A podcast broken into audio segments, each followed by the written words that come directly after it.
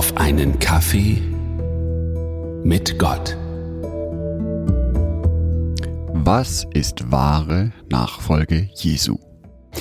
Wie folge ich ihm wirklich nach? Also wie mache ich das richtig? Werfen wir doch mal einen Blick in die Bibel.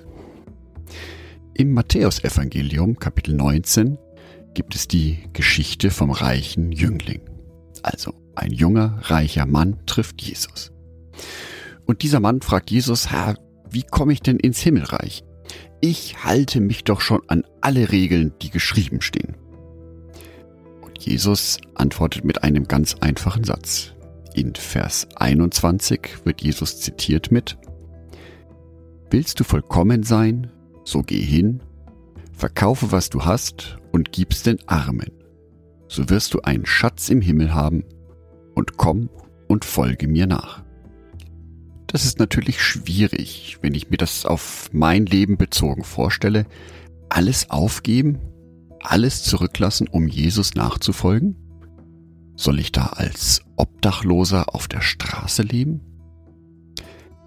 In dieser Geschichte im Matthäusevangelium geht es für mich immer um die materiellen Güter. Also was besitze ich, was habe ich, was kann ich anfassen, wie sieht's mit meinem Bankkonto aus? Aber Jesus wäre nicht Jesus, würde er auch die Welt dahinter betrachten.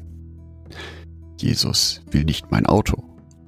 Jesus will mein Herz. Und deswegen werfen wir nochmal einen Blick auf diese Geschichte, aber diesmal über immaterielle Güter. Über Sachen, die ich nicht anfassen kann. Wie sieht es aus mit meinen Werten? Mit meinen Vorurteilen? Mit meinem Blick auf andere Menschen. Vers 19 lautet ja, Willst du vollkommen sein, so geh hin, verkaufe was du hast und gib's den Armen.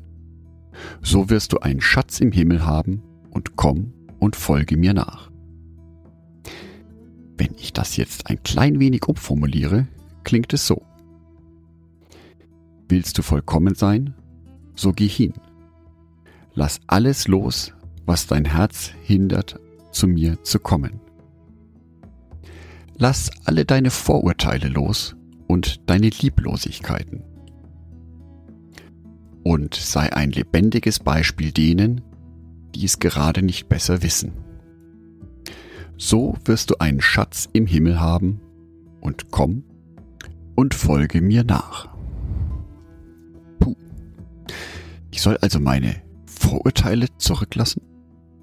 Ich soll das, was ich über andere Menschen denke, zurücklassen? Die Erfahrungen, die ich mit ihnen gemacht habe und die so wertvoll für mich sind? Ich weiß doch bei manchen Menschen ganz genau, wie die drauf sind und was ich da zu erwarten habe. Und das soll ich zurücklassen?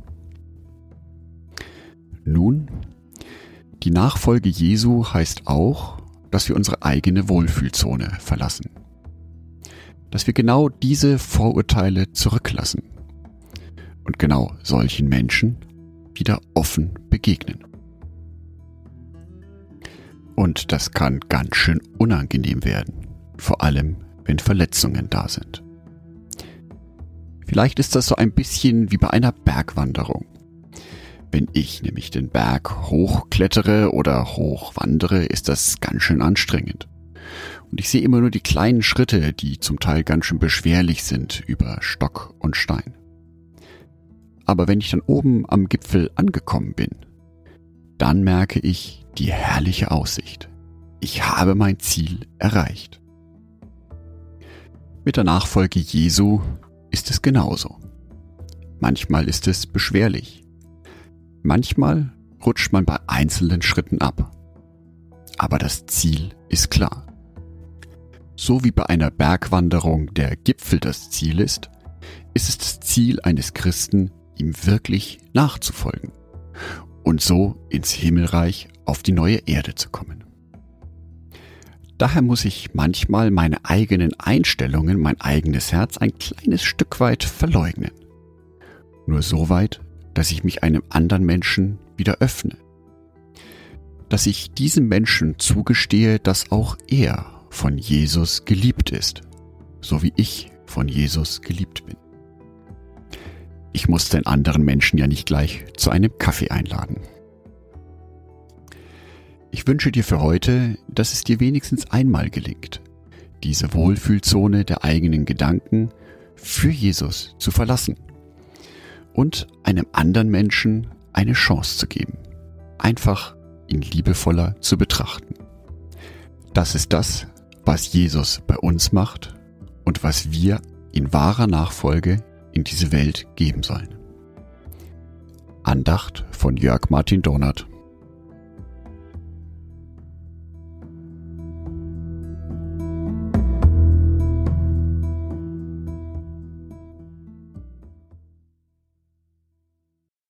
Ein herzliches Dankeschön an alle meine Patreons, die es mir ermöglichen, weiterhin den Podcast auf einen Kaffee mit Gott zu produzieren. Herzlichen Dank an Sonitschka und an Andreas Pfeiffer. Auf Patreon kannst du mich bereits mit einem Euro monatlich unterstützen.